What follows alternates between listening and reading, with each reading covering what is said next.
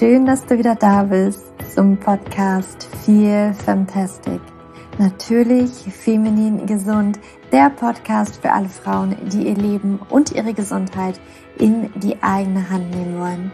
Mein Name ist Julia, ich bin Hormoncoach und Autorin des Buches Leben mit dem PCO-Syndrom und ich heiße dich einmal herzlich willkommen in diesem neuen Jahr 2022. Dies ist der erste Podcast im neuen Jahr und ich freue mich, dass du wieder eingeschalten hast oder vielleicht auch in diesem Jahr ganz neu hier bist. Dann herzlichen Willkommen. Ich freue mich wahnsinnig, dass du hier eingeschalten hast. Und ja, wir starten auch dieses Jahr sofort mit einem ganz, ganz tollen Gast oder einer Gästin. Und zwar Stefanie Stahl. Vielleicht kennst du Stefanie Stahl schon. Ich glaube, sehr viele kennen sie. Sie hat unter anderem das Buch Das Kind in dir muss Heimat finden geschrieben und noch unzählige andere Bücher. Sie ist Psychologin und ich habe schon lange mit dem Gedanken gespielt, sie einzuladen und freue mich, dass ich heute dir unser, ja, unser Gespräch hier zeigen darf oder dir, naja, zeigen. Hm. Wir hören ja, gibt's da auch ein Verb für? Ich weiß es nicht. Aber ich freue mich einfach, dass ich dir das präsentieren darf. Und für mich, weißt du, gerade hormonelle Gesundheit, hm, ich glaube, das geht viele, die vielleicht da so einsteigen, passiert das so in Phasen. Und ich glaube, dass wir immer denken, dass vor allen Dingen unsere Ernährung und ja, wie wir uns bewegen und vielleicht noch unser Stresslevel, was für eine große Rolle das spielt. Und auf jeden Fall, das spielt es auch. Aber irgendwann stellt man vielleicht fest, dass das, dass das noch tiefer geht, dass das noch viel tiefer geht und dass es da vielleicht noch viel mehr gibt, was uns abhält, wirklich in die Hormonbalance zu kommen. Und das, das ist tatsächlich auch teilweise das innere Kind, das sind Glaubenssätze, das sind Dinge, die wir gar nicht so wirklich auf dem Schirm haben, aber die in unserem Unterbewusstsein so präsent sind. Und mit Stefanie oder Steffi habe ich darüber gesprochen, tatsächlich über diese Themen und gerade auch in Bezug auf Frauen mit hypothalamischer Amenorrhoe und gerade Frauen, die vielleicht mit dem Essen Probleme haben. Also ich glaube, viele Frauen, ich glaube nicht nur Frauen mit hypothalamischer Amenorrhoe haben tatsächlich einige Blockaden, wenn es ums Essen geht, sondern ich stelle immer wieder fest, dass wir Frauen so, das ist so verstrickt in unserer Gesellschaft, dass wir so viele Glaubenssätze ums Essen haben und tatsächlich auch Frauen, die wirklich felsenfest davon überzeugt sind, dass da nichts ist, da ist definitiv was. Wir werden so stark beeinflusst und da hängt so viel mit und wir haben da so ein bisschen mal drüber gesprochen, wie das vielleicht auch mit, mit der Kindheit, mit dem inneren Kind zusammenhängt, was es da für Dinge gibt, für Bedürfnisse oder eben Bedürfnisse, die wir nicht ausleben. Und ja, ich wünsche dir wirklich ganz, ganz, ganz viel Freude in diesem Interview. Und ähm, zum Beispiel auch, das ist eigentlich Thema in all meiner Online-Kurse, aber gerade auch bei der hypothalamischen Amenorrhoe sehe ich da so einen Mehrwert, wenn wir uns damit beschäftigen. Und wir bauen auch gerade den Recover-Kurs, meinen wirklich bekannten Recover-Kurs, wo wir bisher schon unglaublich viele Perioden-Dance-Partys Partys gefeiert haben. Den bauen wir gerade um, den machen wir noch besser. Wir gehen noch mal tiefer auch tatsächlich in diese Themen rein, weil ich eben gesehen habe, dass gerade dieses Modul zum Thema Glaubenssätze, zum Thema inneres Kind, so viel in den Frauen ausgelöst hat und das ein wichtiger Schritt, Step, Meilenstein für die Frauen war und das wirklich Frauen in die Transformation auch gebracht hat. Und wir machen es noch besser. Und wenn der Kurs noch besser geworden ist, dann geben wir dir natürlich Bescheid. Wir ändern gerade das Format und wir wollen das jetzt so schnell wie möglich in diesem Jahr, so dass wir weitere Perioden-Dance-Partys feiern. Das nun mal schon hier mitgegeben. Deswegen halte ja, wir halten dich da auf dem Laufenden, ähm, wann es da soweit ist. Aber jetzt darfst du erstmal einsteigen in dieses Thema inneres Kind, Glaubenssätze, ähm, auch zum Bezug Thema Essen. Viel Spaß, viel Freude und viele Aha-Momente.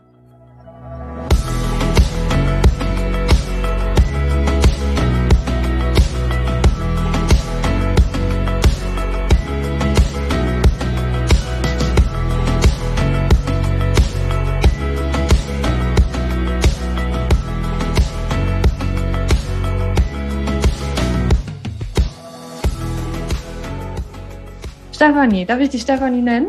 Gerne. Also eigentlich lieber Steffi, ehrlich gesagt. Steffi, okay. Steffi, ich freue mich, dass du heute bei mir im Podcast bist.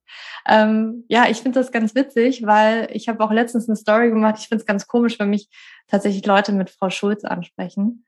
Ähm, ich, ich weiß nicht, was es ist, aber es zieht sich irgendwas in mir zusammen. ich finde es schöner, wenn man mich auch mit Julia anspricht. Deswegen, ich freue mich, dass du heute hier bist, Steffi. Ja, danke für die Einladung.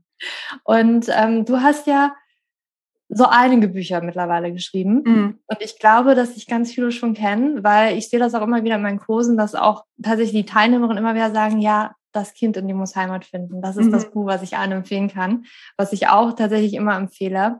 Und ich habe dich auch heute eingeladen, weil ich gerne mit dir ähm, über das innere Kind, vielleicht auch über Selbstwert. Mhm. Ich habe gesehen, du hast auch ein Buch über Selbstwert. Das ähm, innere Kind ist ja auch im Grunde um Selbstwert. Es geht ja, ja eigentlich letztlich immer um den Selbstwert. Ja, hängt immer. Das, das Epizentrum unserer Psyche ist der Selbstwert. Ja. Und weil ich ganz speziell heute mit dir über, hm, ich will es nicht einen ganz bestimmten Typus Frauen nennen, aber ich habe in meinem Online-Kurs Recover, da geht es gerade um Frauen, die ihre Periode verlieren, ihre Periode wiederhaben wollen. Und der Grund, warum sie die verlieren, ist Stress. Stress aufgrund, dass sie ihrem Körper nicht die Energie geben, die er eigentlich braucht. Sie denken, sie essen ganz, ganz, ganz gesund, essen aber eigentlich zu wenig, essen ähm, einfach nicht richtig für das, was sie auch tatsächlich äh, verpulvern, trainieren, wie, also, ne, wie sonst was. Und ich sage eigentlich immer, das sind, für mich sind das ganz, ganz häufig Symptome dieses, okay, ich, ich äh, trainiere ganz viel, ich esse wenig, ich möchte gut aussehen. Und auch immer, wenn ich mit den Frauen spreche, geht es immer wieder um Glaubenssätze, geht es immer wieder um den Selbstwert, geht es immer wieder, dass irgendwas vielleicht auch mal passiert, dass ich irgendeine Erfahrung gemacht habe, warum ich heute eigentlich das mache, was ich hier gerade mache, mhm. gegen mich arbeiten, gegen meinen Körper arbeiten. Und da stelle ich auch immer wieder fest, das fängt eigentlich schon früher an. Und ganz häufig auch schon in der Kindheit, das innere Kind. Ja. Was sind dann deine Erfahrungen tatsächlich? Du hast vielleicht auch schon mit Frauen zusammengearbeitet, die in dem Sinne gegen sich arbeiten, gegen ja, ja, ja, arbeiten.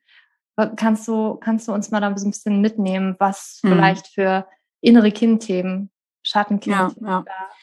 Also es gibt bei Essstörungen, vor allen Dingen bei der ähm, Anorexie oder auch anorektischen Bulimie, dann kommt die Kotzerei halt auch noch hinzu, also zu dem Dünnsein, die normale Bulimie, die haben ja meistens so Normalgewicht. Aber es gibt eben die Anorexie und die anorektische Bulimie. Ähm, geht es eigentlich immer sehr, sehr viel um Kontrolle. Es geht eigentlich immer um das Thema Kontrolle. Also Kontrolle ist ein wahnsinniges Motiv und wenn man es mal positiv sieht, es gibt auch etwas in mir, was auch unheimlich bewundert, dass sie das hinkriegen, muss ich sagen. Also die Disziplin muss man ja erstmal haben. Ne? Also ein bisschen mehr davon hätte ich manchmal auch gern. Also mal, also die haben ja einen unglaublichen Willen. Das muss man ja mal durchhalten, auch dieses ganze Programm.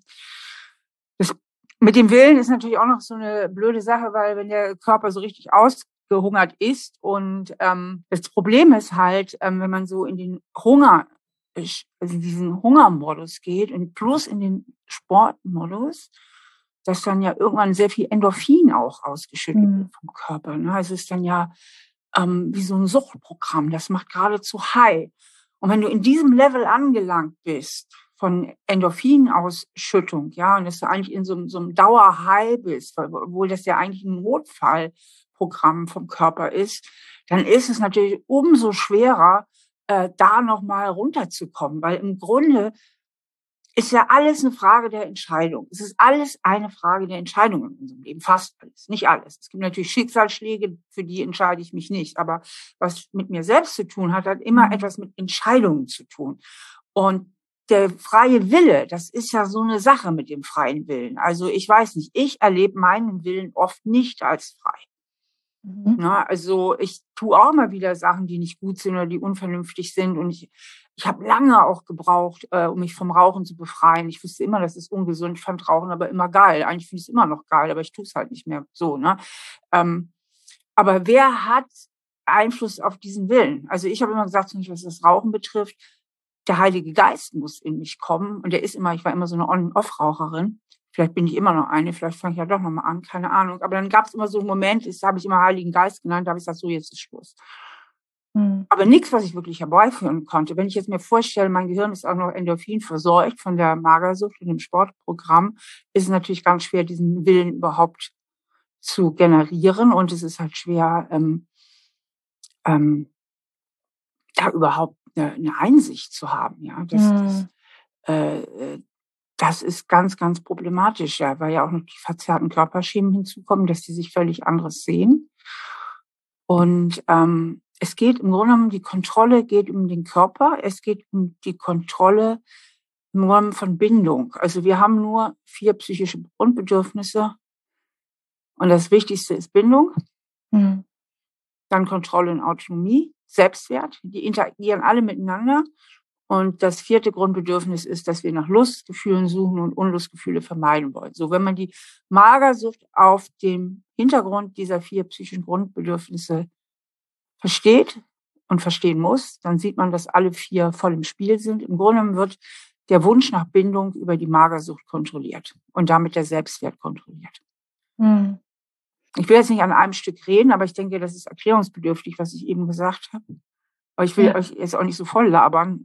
gerne, gerne, gerne. Also eine Frage stellen? Ist total viel drin. Also ich meine, ich kenne das auch. Ich, bei mir ist es, ich sage jetzt mal, also ich kenne dieses, dieses Kontrollgefühl, etwas kontrollieren zu wollen. Ich habe, ähm, als mein Papa gestorben ist, bin ich eigentlich in diese Bulimie reingekommen, weil ich mit Gefühlen, mit, ich konnte damit nicht umgehen. Ne? Das ja. war irgendwie so, ich irgend, also ich habe immer das Gefühl gehabt, im Leben ist alles schön und auf einmal konnte ich Dinge nicht mehr kontrollieren. Und das war irgendwie so, ich kann da was kontrollieren. Und auch wenn ich mit meinen Teilnehmerinnen spreche, es ist ganz, ganz häufig so, also erstmal, die identifizieren sich auch so extrem mit dem, was sie machen. Wenn sie das ja. nicht mehr sind, wer sind sie dann? Ne? Ganz also, wichtiger Aspekt.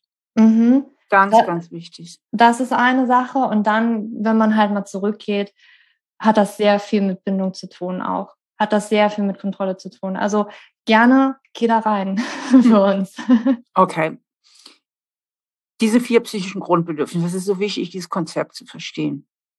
Weil wir haben eigentlich nur vier psychische Grundbedürfnisse, die habe ich ja eben genannt. Mhm. Und ein Grundbedürfnis auf psychischer Ebene kannst du vergleichen wie mit einem Grundbedürfnis auf körperlicher Ebene. Also wir haben zum Beispiel das Grundbedürfnis zu essen, mhm. Nahrungsaufnahme, sonst würden wir sterben. Äh, nur wie ich das individuell ausgestalte, das macht meine Individualität aus. Ja, also wir müssen alle essen, das, das haben wir alle gemeinsam. Aber ob ich mich jetzt, ob ich in Thailand aufwachse und eher so esse oder ob ich in Bayern aufwachse und eher mich bayerisch ernähre oder wie auch immer, äh, das sind wieder unsere individuellen Entscheidungen. So, aber dieses gemeinsame Grundbedürfnis ist da. Und so kann man die psychischen Grundbedürfnisse auch verstehen. Wir brauchen alle Bindung. Wir können ohne Bindung nicht überleben. Wie wir unseren Bindungswunsch, der uns von der Genetik zutiefst eingepflanzt worden ist, allerdings gestalten, das ist wieder individueller und hängt natürlich viel davon ab, auch wie wir aufgewachsen sind, was unser mhm. Gehirn in den ersten Lebensjahren gelernt hat, äh, was es tun muss, um Bindung zu bekommen. Ja, also hat, haben wir gelernt, wir sind prima, wie wir sind. Unsere Eltern freuen mhm. sich schrecklich, dass wir da sind und haben uns ganz tolle lieb, auch wenn wir mal völlig daneben sind. Dann lernen wir, Bindung ist ein Geschenk und ich bin gut, wie ich bin. Mhm. Ich werde angenommen, also das ist ja auch Selbstwert, ne? Selbstwert, ganz wichtiges Grundbedürfnis auch. Oder lerne ich, hm, eigentlich bin ich nicht so gut, wie ich bin und ich muss mich irgendwie dafür anstrengen. Mhm. Also, oder lerne ich halt im tiefsten Inneren sowas wie, was sich so anfühlt, ich genüge nicht. Vielleicht bin ich okay. Mhm. Oder ich falle zur Last. So. Glaubenssätze, tiefe innere Glaubenssätze. Ja. Die speichern sich ja im Gehirn ein, weil sich das Gehirn ja in den ersten Lebensjahren sehr stark entwickelt. Das ist ja das A und O, was man verstehen muss, dass sich das entwickelt. Und das entwickelt sich so gemäß der Umwelt da draußen. Also es kommt darauf an, in welche Umwelt unser Gehirn gerät und danach verknüpft es sich. Also es entwickelt sich gemäß der ersten Lebenserfahrung. So, und wenn ich jetzt im tiefsten Inneren so ein Gefühl habe, ich genüge irgendwie nicht, dann muss ich ja damit umgehen lernen. Mhm. Das Schlimmste ist ja erstmal, ich glaube es. Ich glaube es ja wirklich. Ja, ist die Wahrheit, ist meine, meine Wahrheit. Das ist meine Wahrheit und mhm. die ist auch tief im Gehirn eingebrannt und meistens auch unhinterfragt und auch unbewusst. Das muss man ja erstmal alles so reflektieren. Ach ja, stimmt, ja, stimmt eigentlich. Eigentlich habe ich da so einen Glaubenssatz, oh jo, stimmt, wahrscheinlich hat das was mit Mama und Papa zu tun, die waren ein bisschen gestresst oder so. Na, und deswegen habe ich immer so gedacht, ich falle hier zu lassen, ich bin zu viel. So, das muss man ja erstmal alles so verstehen, die Zusammenhänge. So, und wenn ich jetzt aber so dieses Gefühl habe, ich genüge nicht, dann will ich das ja nicht von morgens bis abends fühlen, sondern ich will mir und der Welt ja daraus mitweisen, dass es doch genüge. Und da ist jetzt natürlich der Körper eine wahnsinnig gute Projektionsfläche, weil dieses diffuse, ich genüge nicht, ist ja sehr diffus und irgendwie so allumfassend. Aber mein Hintern ist zu fett. Das ist wunderbar konkret und daran kann man arbeiten. Mhm. Daran kann man arbeiten. Da gibt es konkrete Maßnahmen, die man ergreifen kann, nämlich abnehmen.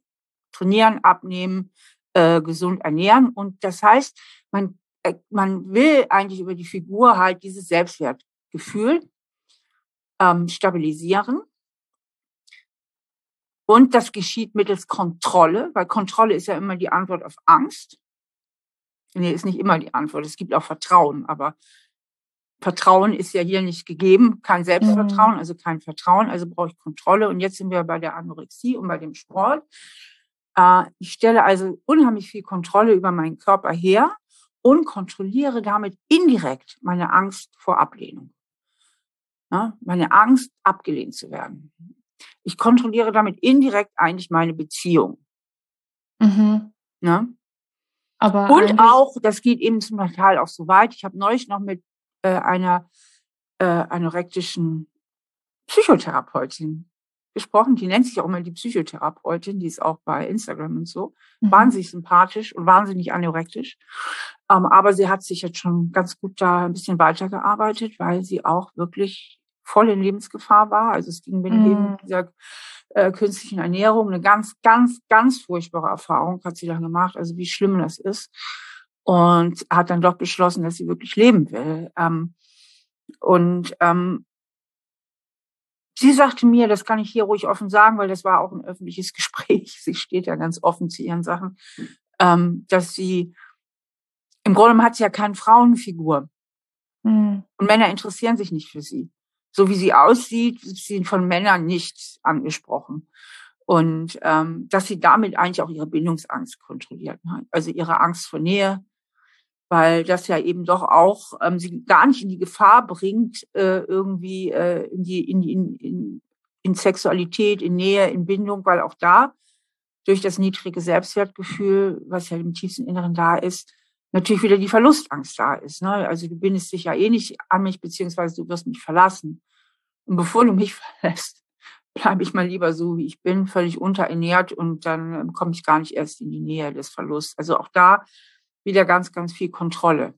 Kontrolle über, über Bindung. Und da ist es eben so, wenn Menschen jetzt ein niedriges Selbstwertgefühl haben und deswegen Ablehnung vermeiden wollen, weil sie damit ja eigentlich rechnen. Es wird ja erwartet, wenn ich denke, ich genüge nicht.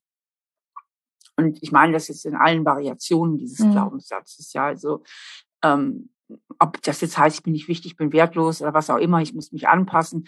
Also es sind ja tausend Variationen, ich bin nicht okay, so wie ich bin, ähm, dann rechne ich ja mit Ablehnung und ähm, die möchte ich vermeiden. Das heißt, Menschen, die diese Art von Selbstwertgefühle haben, haben oft sehr hohe Vermeidungsmotive, nennen wir das. Mhm. Also in der Psychologie oder psychologisch gesehen gibt es nur zwei Richtungen, in denen man sich bewegen kann. Also anders als geografisch. Geografisch haben wir irgendwie vier Himmelsrichtungen. Psychologisch haben wir eigentlich nur zwei Richtungen. Und es ist entweder vorwärts, gehst du auf etwas zu oder du gehst mhm. zurück.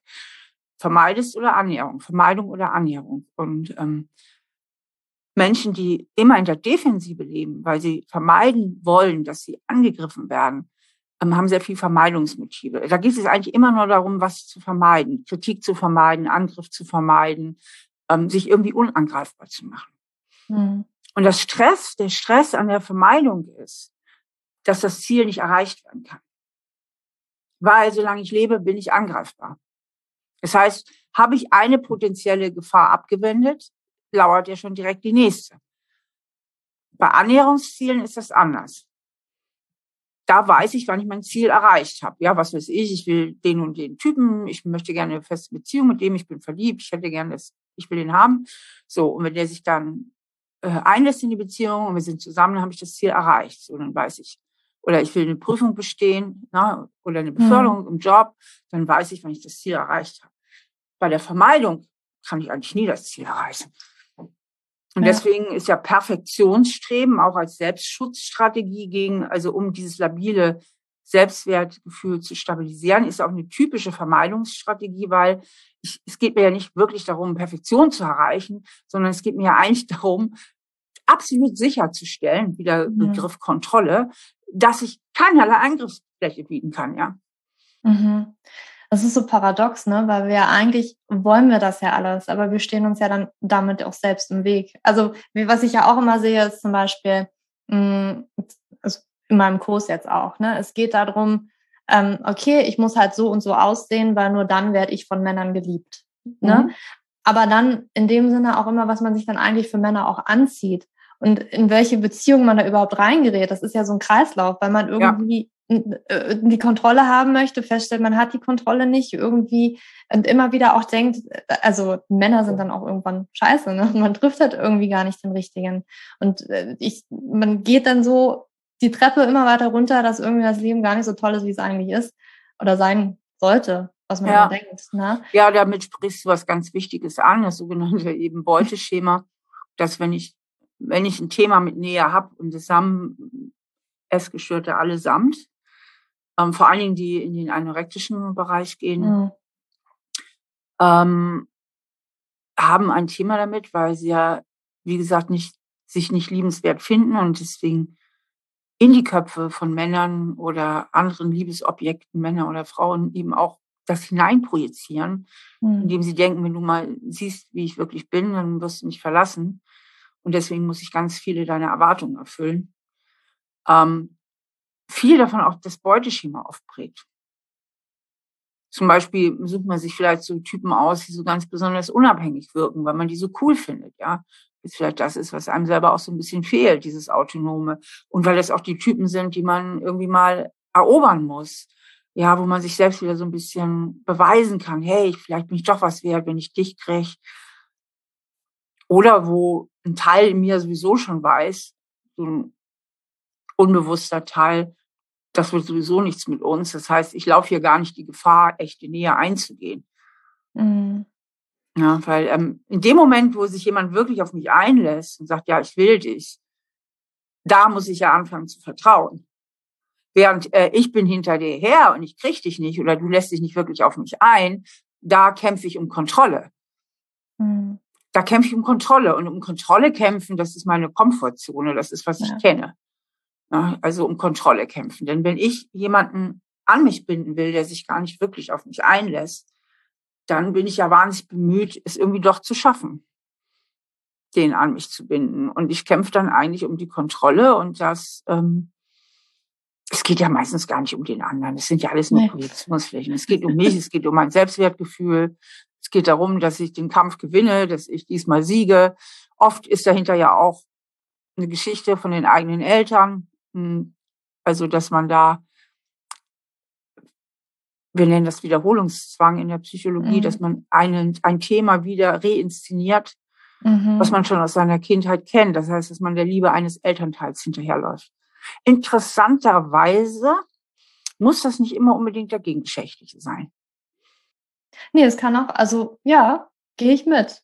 Gehe ich absolut mit. Also ich habe das tatsächlich bei Frauen, die halt sagen, so, ja, tatsächlich mein Papa ich habe immer um die Liebe kämpfen müssen, kenne ich auch von mir persönlich, dass man immer das Gefühl hat, man mhm. muss leisten, man muss irgendwas machen, um Liebe mhm. verdient zu haben. Aber genauso gut ähm, habe ich auch Geschichten von Frauen, die sagen, ich habe tatsächlich die Liebe von meiner Mama. Das war ja. ganz schwer. Da mhm. irgendwie bin ich da immer hinterher gerannt. Ist auch ganz häufig, keine Ahnung, ich habe ähm, mir fällt gerade spontane Geschichte ein, eine Trennung.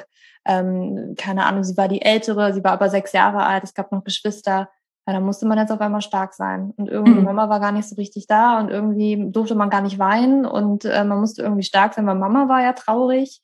Ähm, genau. Und das, das als Kind, ne? Das als Kind. Und das schleppt man dann die ganze Zeit mit sich rum und das ist total verschlossen. Das ist weg, kommt man gar nicht so richtig ran.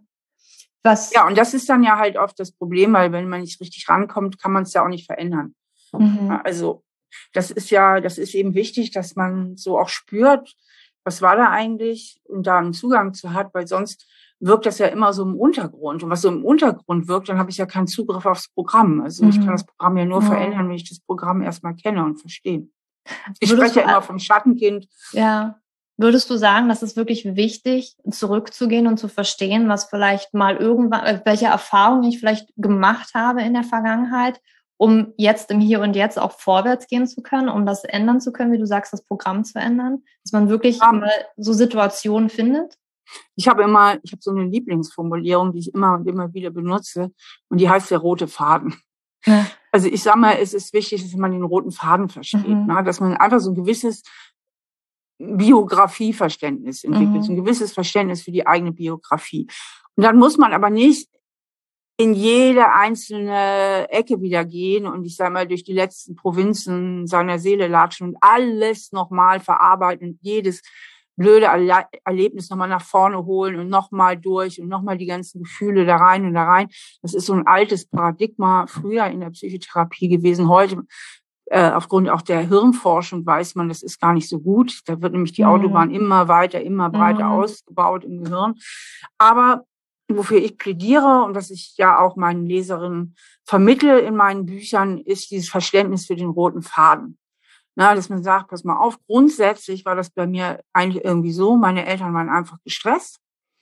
Was weiß ich, ich konstruiere jetzt, die waren zu jung, als ich auf die Welt kam und ähm, so ganz geplant war ich eigentlich auch nicht und die Beziehung war nicht so stabil und sie mussten arbeiten gehen, bla bla bla. Auf jeden Fall hatten sie nicht die Ruhe weg und die persönliche Reife, um mir die Liebe zu vermitteln und die Sicherheit und die Geborgenheit, die ich eigentlich als Kind gebraucht hätte. Und deswegen habe ich grundsätzlich so einen Film am Laufen, dass ich immer denke, ich bin irgendwie nicht genug und eher erwarte, dass ich auf Ablehnung stoße, als dass mich Leute mögen und annehmen. So, das ist der Film, der ist einfach so auf meiner mhm. Festplatte. So, also dass man so einfach so ein grobes Grundverständnis mhm. dafür bekommt, woher kommt das eigentlich? Weil dann kann man es wieder sortieren. Und darum, darum mhm. geht es ja letztlich. Also es geht ja letztlich um ganz einfache Dinge. Die Dinge sind ja im letzten gar nicht so kompliziert, wie viele immer meinen, weil im Grunde ist unsere Psyche sehr einfach strukturiert. Und wenn man diese Grundmechanismen versteht, dann kann man damit ja auch arbeiten. Also deswegen ist es ganz wichtig zu verstehen, für alle, die jetzt da auch zuhören, wenn ihr mitgedacht habt und mal überlegt, was sind meine typischen Glaubenssätze, und mein tiefes Gefühl zu mir selbst, was ich als das innere Schattenkind bezeichne, dass man versteht, hey, eigentlich ist das eine komplett will willkürliche Programmierung. Wären meine Eltern in ein paar Sachen ein bisschen anders drauf gewesen, weniger gestresst oder was auch immer, also hätten ein paar Sachen einfach anders gemacht oder in krasseren Fällen, wenn ich mir vorstelle, ich hätte vielleicht ganz andere Eltern gehabt, dann hätte ich ja jetzt auch ganz andere Glaubenssätze. Das heißt, das ist sehr, sehr willkürlich. Und im Grunde genommen hat dieses Lebensgefühl und diese, diese Sätze, die damit zusammenhängen, die sagen nichts, und zwar 0,0 über meinen Wert aus, sondern eigentlich ausschließlich über die partielle Überforderung meiner Eltern. Die gehören gar nicht zu mir, die gehören zu meinen Eltern. Und das kann man sich dann auch wirklich bildlich mal vorstellen, dass man diese Glaubenssätze den Eltern liebevoll zurückgibt und sagt, hier, die gehören zu euch. Und das mhm. wirklich auch visualisiert. Mhm. So, dann entsteht natürlich eine gewisse innere Leere, weil dann ist ja jetzt mal nichts mehr, womit ich mich identifizieren kann. Und deswegen ist es eben wichtig, auch neue Glaubenssätze zu entwickeln, ja. Und es ist wichtig, so eine gewisse Eigenempathie zu entwickeln. Mhm. Mhm. Also ein mhm. gewisses Mitgefühl. Ich habe ja immer so dieses Gespräch da mit dem inneren Kind, mit dem Schattenkind, oh je, so, mein armer Schatz, kann man sich so sagen. Das war ja nicht so leicht mit Mama und Papa. Die Mama, die war immer so gestresst und der Papa, der war selten da. Ne? Und dann hast du immer so gedacht, hm, oh je, ich genüge nicht und ich muss die Mama äh, stabilisieren, ich muss ganz lieb und artig sein. So, ich habe da ja so ganze Gesprächssachen fürs innere Kind entwickelt, auch so, so kleine Trancen dazu, ähm, dass man so dieses tiefe Mitgefühl und Verständnis für sich selbst bekommt, mhm. warum man so denkt und warum man so fühlt. Und dann auch immer mit der Auflösung, aber guck mal, stell dir vor, deine Eltern wären heil gewesen, heile Eltern, Kindersprache, ja. heil. Na, dann wüsstest du jetzt, dann wüsstest du jetzt, dass sie so unglaublich stolz sind, so ein süßes kleines Mädchen zu haben, dass sie sich ganz, ganz dolle lieb haben und dich gegen kein anderes Kind der Welt eintauschen würden, ja. Das müsstest du bei deinen heilen Eltern. So. Und darum geht es. Also, dass man auch mhm. das, das Neue in sich, mh, hm, rein, in sich reinholt. Und dafür steht dann ja auch ähm, in meinem Ansatz das Sonnenkind eben. Diese, mhm. diese Heil, die Selbstheilung, ja. Ja. Weil man kann nicht nur einfach was Altes wegtun und nicht durch was Neues ersetzen. Und mhm. dann gibt es eben Menschen, ähm, hatte ich gerade gestern noch eine in der Beratung, die, ähm, die wollen immer nichts damit zu tun haben. Die wissen zwar, die wissen zwar, ähm, ja, ich weiß, es war alles nicht so einfach und ich weiß auch, ich habe da so ein Schattenkind und ich weiß auch, dass ich denke, ich genüge nicht. Ähm, aber mhm. ich will da mhm. jetzt auch nicht so rein. Da können Schmerzen hochkommen, naja, ja. kriege ich die gar nicht mehr in den Griff. Ich muss das irgendwie ein bisschen unterdrücken, ich muss das irgendwie klein halten. Also die hat jetzt unter Panikattacken gelitten, die halt damit auch im Zusammenhang stand mit diesem Schattenkind. Klar, immer steht es damit letztlich im Zusammenhang. Und ähm, hat versucht, die irgendwie zu verwalten, diese Panikattacken. Ne? Aber da habe ich gesagt, weißt du, es ist schon wichtig, dass du dieses Kind, diesen Anteil auch wirklich annimmst, in dir wirklich annimmst. Denn wenn du ihn immer nur versuchst wegzudrücken, dann kann der sich nicht auflösen, dann kann der auch nicht ja. geheilt werden. Deswegen ist diese Annahme, ja, das ist da wirklich da und das gibt es wirklich und ich bin da wirklich verletzt worden, ganz, ganz wichtig, um, um auch diese Selbstheilung ähm, mhm. gehen zu können. So wie ich das auch raushöre, also das ist ja so eine Sache, dass jetzt so mit dem, ich sage jetzt mal, ich als Erwachsene re reflektiert, so, ja klar, logisch, weiß ich alles. Aber es hat sich jetzt auch so angehört, es ist wichtig, weil du auch das betont hast, in Kindersprache auch nochmal zu sprechen, weil man ja vielleicht auf diesen ne, erwachsenen Verstandesebene noch nicht dieses Kind anspricht, was vielleicht in uns auch drin ist. Also würdest du sagen, es ist wirklich wichtig, auch direkt mit diesem Kind zu sprechen. es ist halt wichtig, in die Emotion zu kommen. Ja, okay. Ja. ja. Dass einfach die Emotion ja. mit abgeholt wird, weil es, im letzten geht es ja um die Emotion, um mhm. das Gefühl. So ein Glaubenssatz, ich genüge nicht, mhm. ist ja völlig wirkungslos, wenn er keine Emotionen mhm. ja. hervorrufen würde. Ja. Oder wenn, ich sag mal, die Glaubenssätze sind die Programmiersprache des Selbstwertgefühls. Also im Grunde ist die Ausformulierung, ich genüge nicht, die, die Formulierung oder das in Worte fassen für ein gefühltes Etwas. Und dieses Gefühl in mir ist sowas wie, ich schäme mich ganz schnell oder ich gerade ganz schnell unter Druck oder Angst, dass ich irgendwie abgelehnt werde oder irgendwas falsch mache. So, darum geht es ja eigentlich. Ne? Mhm. Ne? Und wenn man das mal ausformulieren würde, dann kommt man zu so Sätzen, ja, eigentlich genüge ich nicht und ich schaffe das sowieso nicht ja. und ich, ich bin schuld und, und all mhm. diesen, diesen diesen Geschichten. Und ähm, deswegen ist es auch wichtig, dass die emotionale Ebene eben auch erreicht wird. Okay. Weil wenn es nur im Verstand bleibt, ändert sich im Gefühl nichts. Und letztlich müssen wir ja das Gefühl auch erreichen. Mhm. Weil so ein mhm. Satz an sich macht, wie gesagt, halt wenig Wirkung, wenn er nicht auch mit Gefühlen verbunden ist, ja. Das Gefühl, nicht zu genügen. Ja, stimmt. Kann, wenn ich mich jetzt zurückerinnere, ja, ich habe mir auf Verstandesebene sehr viel sagen können, ne? Und klar, kein Ding mehr für mich, aber auf Gefühlsebene, also Unterdrückung, ja, kenne ich. Ja. kenn ich und deswegen gut. ist es eben so wichtig, in diesen Selbstkontakt eben auch zu gehen mit den eigenen Gefühlen. Und da, man muss ja überlegen, jetzt auch nochmal zum Thema Anorexie. Anorektische Frauen und Mädchen sind ja immer überangepasst. Die kommen aus mhm. der Überanpassung. Mhm. Die wollen alles richtig machen. Und zwar nicht nur richtig, perfekt richtig. Mhm. So.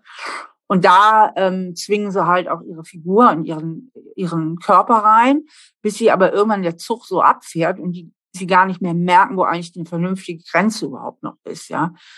Also mhm.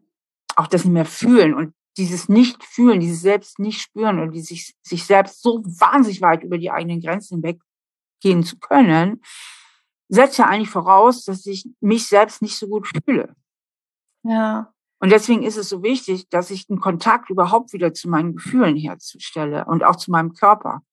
Also Anorexie, auch Burnout. Burnout sind immer überangepasste. Die spüren auch mhm. nicht, wann sie zu viel machen. Also die spüren in ihrem dringenden Bedürfnis zu gefallen, beziehungsweise in ihrem dringenden Bedürfnis Ablehnung zu vermeiden, spüren die ihre ihre eigenen Gefühle schlecht, auch ihre körperlichen Grenzen schlecht, mhm. Weil sie das als Kinder schon trainiert haben. Als Kinder haben sie ja trainiert, okay, Mama ist schlecht drauf, ich muss Mama bei Laune halten, also muss ich gucken, wie ist Mama drauf und mich so verhalten, dass ich Mama gefalle.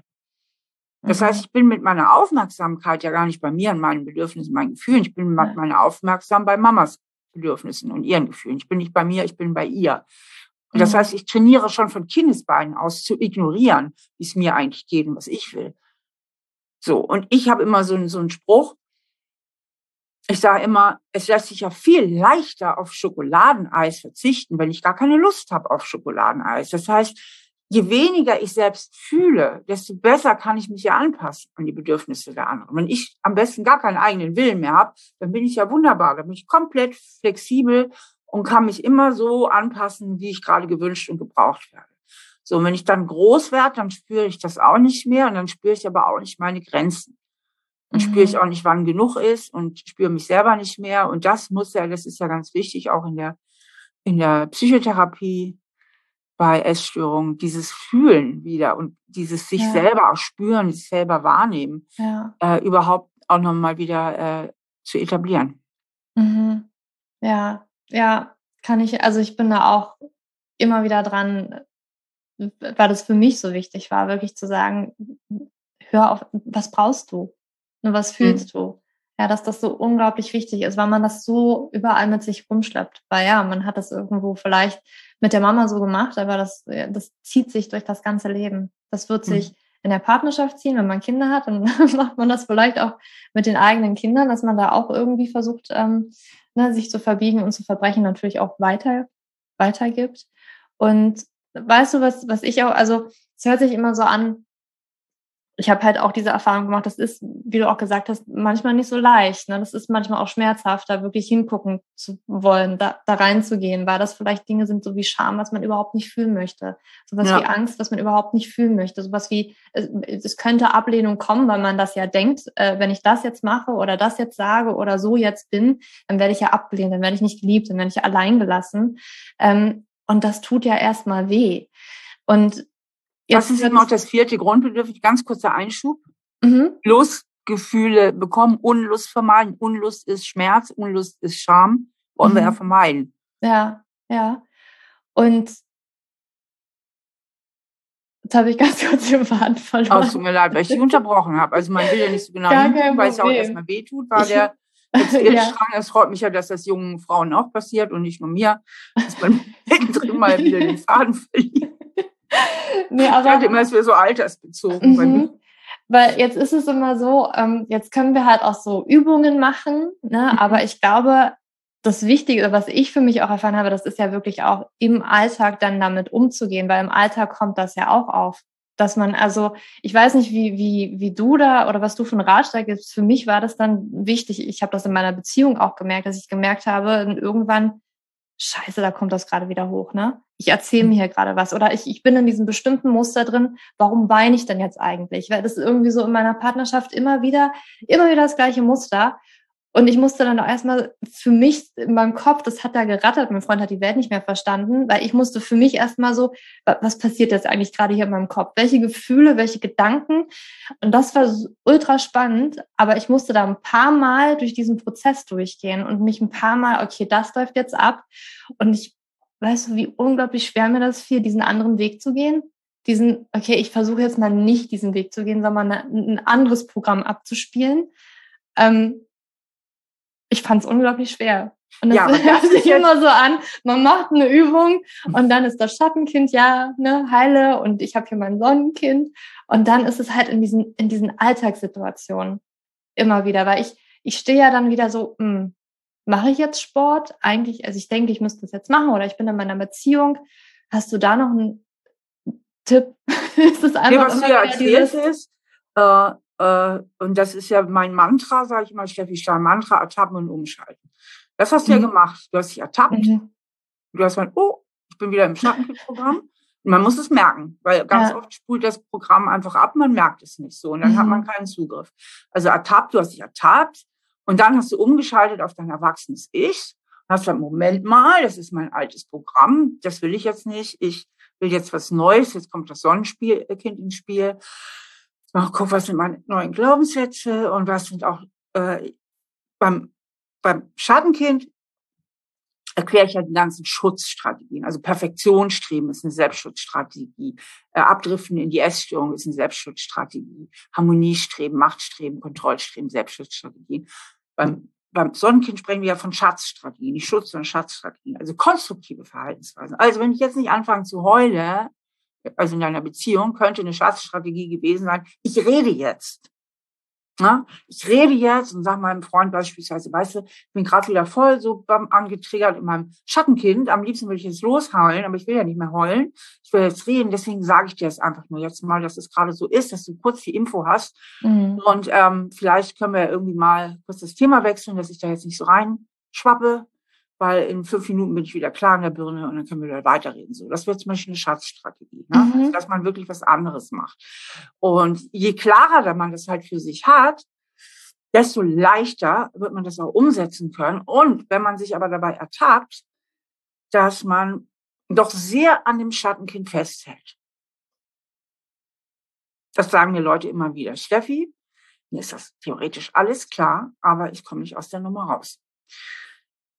Mir ist auch klar, theoretisch, dass die neuen Glaubenssätze in meinem Sonnenkind viel richtiger sind als die alten Glaubenssätze. Und trotzdem schaffe ich es nicht, mich von den neuen Glaubenssätzen zu überzeugen. So. Und dann ist die Frage, die ich immer stelle, welchen Vorteil könnte es denn für dich persönlich haben, am Alten festzuhalten? Mhm. Also wo ist die Blockade? Denn eigentlich tun wir aus psychologischer Sicht nichts, wovon wir nicht eigentlich auch einen Vorteil hätten. Also wenn ich unbedingt an diesem alten Schattenkind festhalte, dann ähm, ist da ein verdeckter Nutzen dahinter. Mhm. Und den muss ich aufdecken. Wenn ich den verstehe, dann kann ich wieder einen Schritt weitergehen. Ich sage dir mal so ganz typische, mhm. äh, typische Nutzen, die rauskommen. Einer ist zum Beispiel, ich beschütze meine Elternbeziehung. Mhm.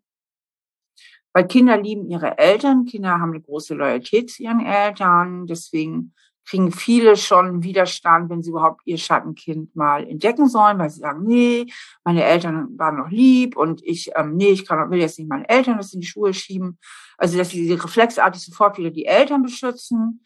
Äh, es geht mir jetzt auch nicht darum, da die große Schuldfrage zu klären. Es geht mir nur darum, wenn du verstehen willst, wie dein Gehirn konfiguriert ist, dann musst du verstehen, wie bin ich denn groß geworden? Mhm. Weil deine Eltern oder so wie du groß geworden bist, haben dein Gehirn ja quasi äh, mit verdrahtet so. Und ähm, das heißt, die Loyalität der Kinder zu ihren Eltern ist groß. Und dann, wenn ich mir jetzt eingestehen würde, dass ich ja eigentlich ganz okay bin, und dass ich ja eigentlich als Kind gar nichts falsch gemacht habe, außer dass ich mal da war und dass ich vielleicht geschrien habe, wie alle Kinder schreien, oder dass ich mal bockig gewesen bin, wie alle Kinder bockig sind. Äh, ich bin ja eigentlich ganz richtig. Dann muss ich mir auch eingestehen, dass meine Eltern die Fehler gemacht haben. Ja. Und da kann ich zum Beispiel in so einen Schmerzbereich kommen, äh, wo ich denke, oh nee, wenn ich mir jetzt wirklich eingestehe, wie, wie schwierig es eigentlich tatsächlich, was weiß ich, mit der Mama war, oh, da lauern plötzlich Schmerzen, die will ich gar nicht haben. Also mache ich schnell den Deckel drauf und lasse es lieber beim Alten. Also nach dem Motto, Mama ist okay, aber ich bin nicht okay. Das ist zum Beispiel ein verdeckter Nutzen. Es kann aber auch sein, dass ich meine Beziehungen damit beschütze, also meine Erwachsenen. Das haben wir oft bei Frauen, die in unglücklichen Liebesbeziehungen feststecken. Ähm, indem sie bei sich den Fehler suchen, sagen, ja, das ist ja, weil ich nicht genüge, ähm, geben sie sich Kontrollillusion. Hm. Denn wenn ich nicht genüge, dann liegt es ja doch noch in meiner Macht, etwas zu verändern und ein Happy End herbeizuführen. Wenn ich mir aber eingestehe, dass ich eigentlich ganz okay bin und dass mein Partner wirklich, wirklich schwierig ist und dass mein Partner wirklich so nicht beziehungsfähig ist und dass ich da gar nichts dran machen kann, außer mich zu trennen, wenn ich ein besseres Leben haben will, dann kommen ja große Ohnmachtsgefühle und auch mhm. große Verlustangst, ne? Mhm. Angst plötzlich, oh Gott, bloß nicht trennen, dann lieber so wie bisher und lieber weiter den Fehler bei mir suchen. Also es gibt so verschiedene versteckte äh, Nutzen, eben doch an seinem niedrigen Selbstwertgefühl festzuhalten, um damit Beziehungen zu schützen. Ich hatte auch mal eine Klientin, bei der kam raus im Gespräch mit mir, ähm, die sagte, boah, Steffi, wenn ich wirklich äh, in mein, zu meiner Größe und in meinem Glanz erstrahle, dann bin ich alle meine Freunde los. Die sind nämlich auch so drauf. Ne? Die sind auch mal so, oh je, und alles ist schwierig und oh, ich bin scheiße und, und, und.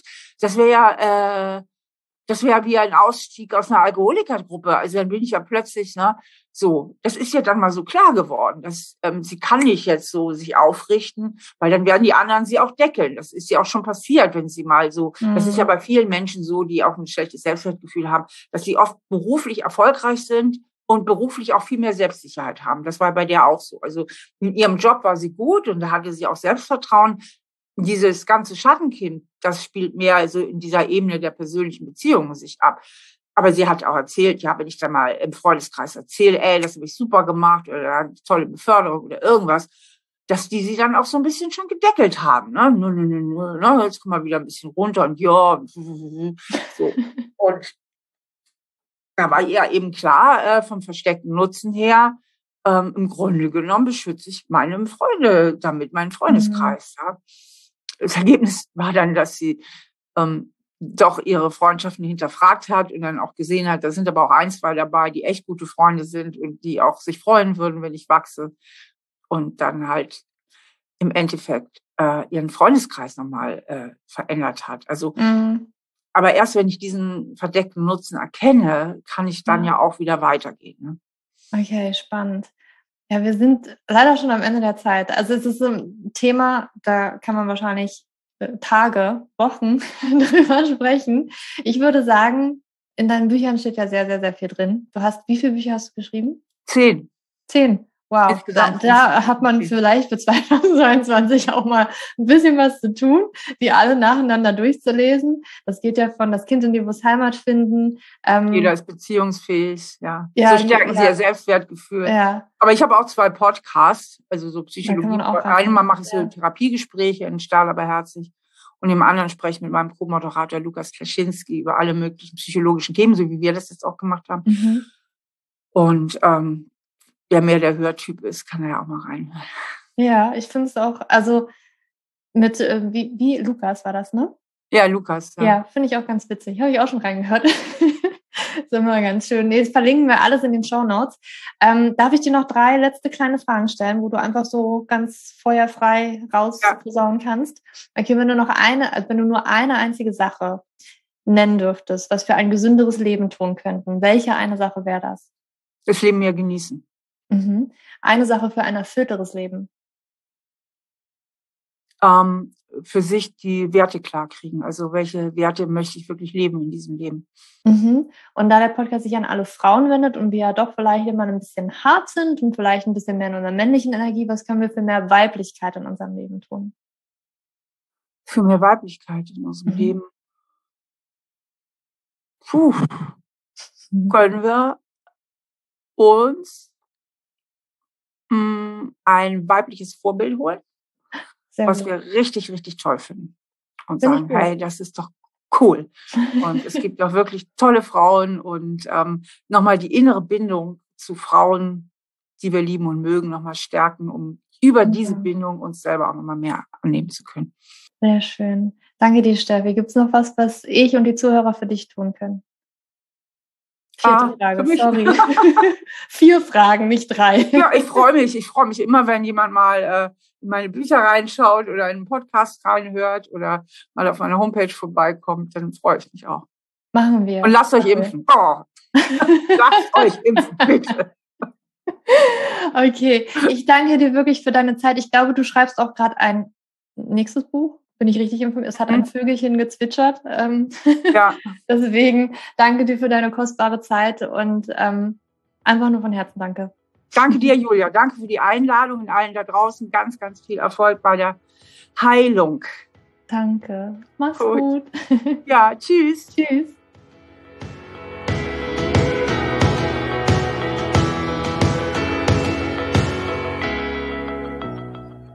Ah, ich hoffe, du konntest viel, viel, viel aus dieser Podcast-Folge mitnehmen. Genauso viel wie ich. Es ist so spannend, mit Stefanie über diese Themen zu sprechen. Und wenn du da auch nochmal tiefer einsteigen möchtest, gerade auch Thema inneres Kind oder auch wenn es um Beziehungen geht, das haben wir heute auch angeschnitten, dann kann ich dir ihre Bücher nur ans Herz legen. Wir haben ein paar der Bücher in den Show Notes ja reingepackt, dass du da mal reingucken kannst. Und ich wünsche es mir wirklich von ganzem Herzen, dass wir dass wir so ein bisschen aus diesem goldenen Käfig, dem wir uns vielleicht selbst teilweise gebaut haben, aber wo wir auch gefühlt äh, gesellschaftlich alle drinstecken, dass wir da rauskommen kann, können aus diesem Konstrukt unserer, unseres Verstandes, unseres, ja, dieses, dass wir da einfach rauskommen.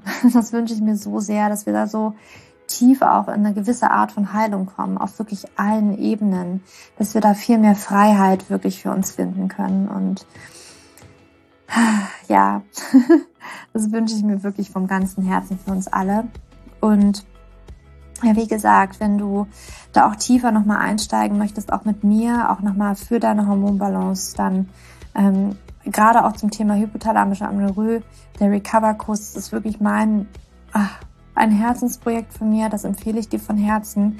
Diesen, diesen Kurs machen wir gerade noch besser. Und wenn du sagst, okay, ich habe vielleicht keine hypothalamische Amenorrhoe oder du hast hypothalamische Amenorrhoe, möchtest jetzt aber sofort in diesem Jahr schon einsteigen, dann kannst du auch meinen Hormon-Kick-Off dich anmelden. Dort findest du alles bereits und kannst sofort loslegen. Ähm, ist auch tatsächlich für den Jahresanfang gedacht. Also wenn du jetzt wirklich einsteigen möchtest, dann melde dich dort an. Dort findest du schon so viel Input. Wir gehen da auch selbst nochmal tatsächlich auf die Mindset-Ebene. Dinge, ähm, die vielleicht für dich nicht mehr dienlich sind, wo du auch für dich nochmal in die Glaubenssätze reingehen kannst. Dort findest du alles. Du findest dort natürlich auch ähm, ja, wie alles zusammenhängt auch in unserem Körper. Also welche kleinen ersten Schritte darfst du gehen, um deiner Hormonbalance näher zu kommen? So viele Frauen haben damit schon so viele ja, Erfolge feiern können und das wünsche ich mir auch für dich und ich wünsche mir für dich, dass einfach dieses Jahr 2022 dein Jahr wird und du das für dich tatsächlich nutzt und in der Tiefe, in der Tiefe für dich viel verändern kannst. Meine Liebe, ich wünsche dir jetzt wirklich nochmal ja, jetzt nochmal ein wirklich hervorragendes Jahr. Da wird ganz viel Tolles auf dich warten, ich bin mir sicher. Und für dich jetzt umarmt, deine Julia.